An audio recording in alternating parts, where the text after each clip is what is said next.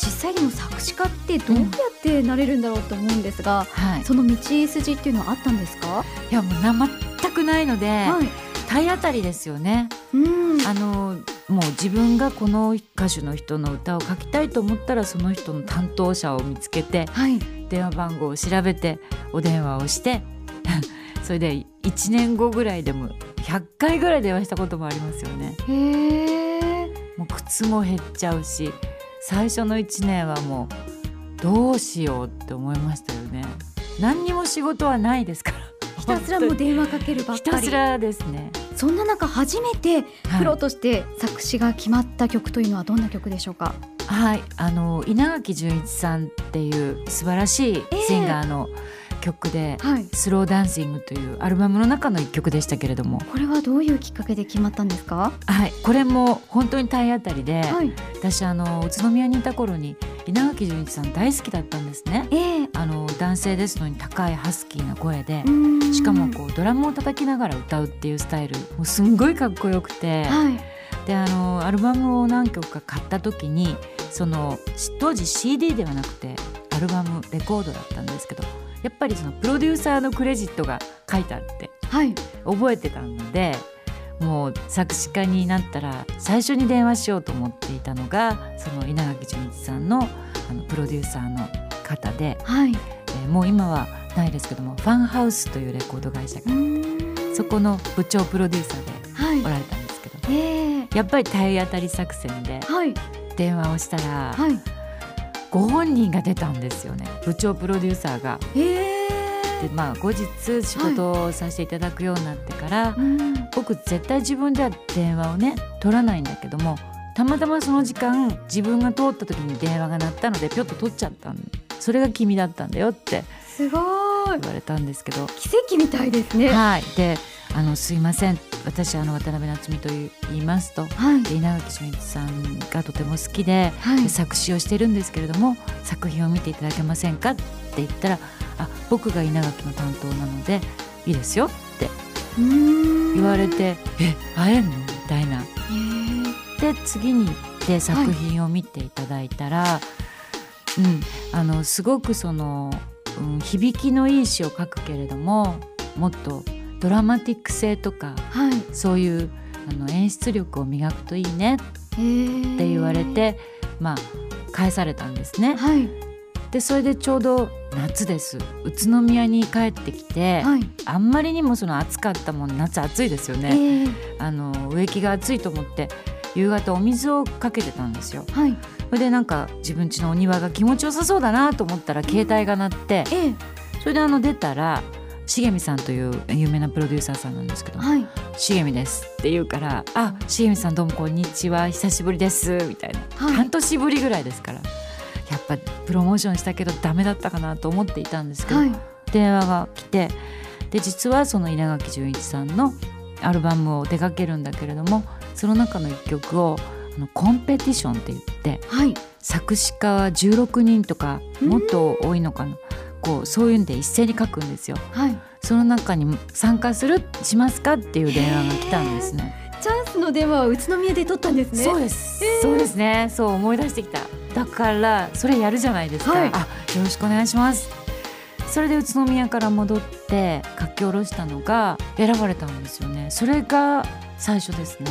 その曲がスローダンス。スローダンシングですね。スローダはいンシング、ゆっくり踊る歌ですね。いろんなときめく時代が過ぎてもやっぱりこうやって一緒にダンスを踊る二人でいたいねっていうようなこうちょっとおしゃれですよね。そういう歌を書きましたね。えー、素敵ですね、えーもう本当嬉しかったですね。なんか思い出してきちゃった。その曲が初めてはい。世に出た時ってどんなお気持ちでした？そうですね。まずあの音楽スタジオっていう場所に行って本物が歌うわけじゃないですか。うん。で私の書いた歌詞カードではい。歌ってくれるわけでしょ、で自分の文字がその人の口からこう出てそれをスタジオで聞くとすごい感動するんですよね。で今度それが街を歩いてるとこう流れてたりするじゃないですか、はまあ信じられないというか。へー。すごいことだなこれはっていう思いましたよね。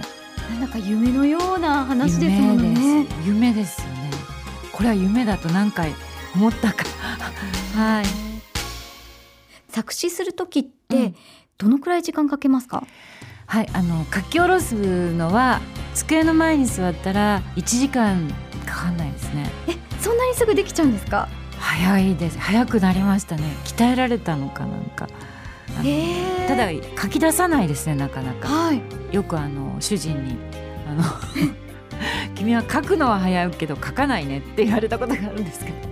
気持ちが高まるまで。そうですねうろちょろして、ええ。まあ、その方の顔を浮かべて発売日を浮かべて、まあ、タイアップがあれば何のコマーシャルになるとか、そういうことも重ね合わせてはいどんなテーマとかタイトルとかはい。を言えばヒットするかなってことを考えながら自分の家が今海沿いなので、はい。鎌倉の海のそばに住んでるので浜辺を歩いたりとかですね。うーんちょろちょろしてでピンと降りてきたら、はい。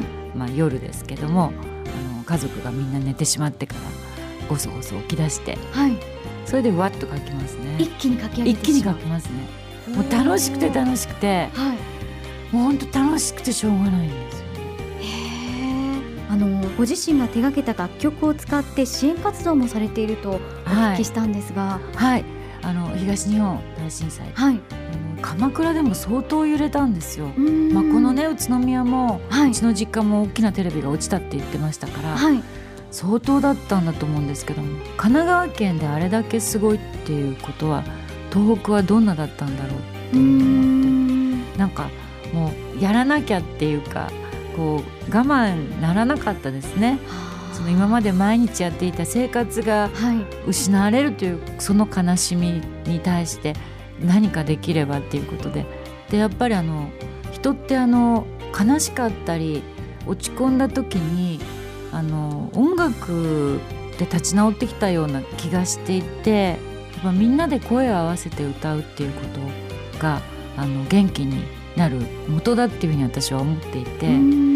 なので、えっと、あの東日本大震災の後に楽しい歌特に食べる歌とか、はい。フードソングですよね。はい。それからみんな家族で歌えるようなう歌、そういうものを、まあ、作りためていたものを自分であの自費ではい。CD にしましてこれはもうプレゼントっっていう形ではい。やらせていただこうかなっていうふうに思ってであの東北に親戚がいる方っていうのを限定ではい。手から手へ渡してへえ500枚ぐらい初年度にやらせてもらったんですね。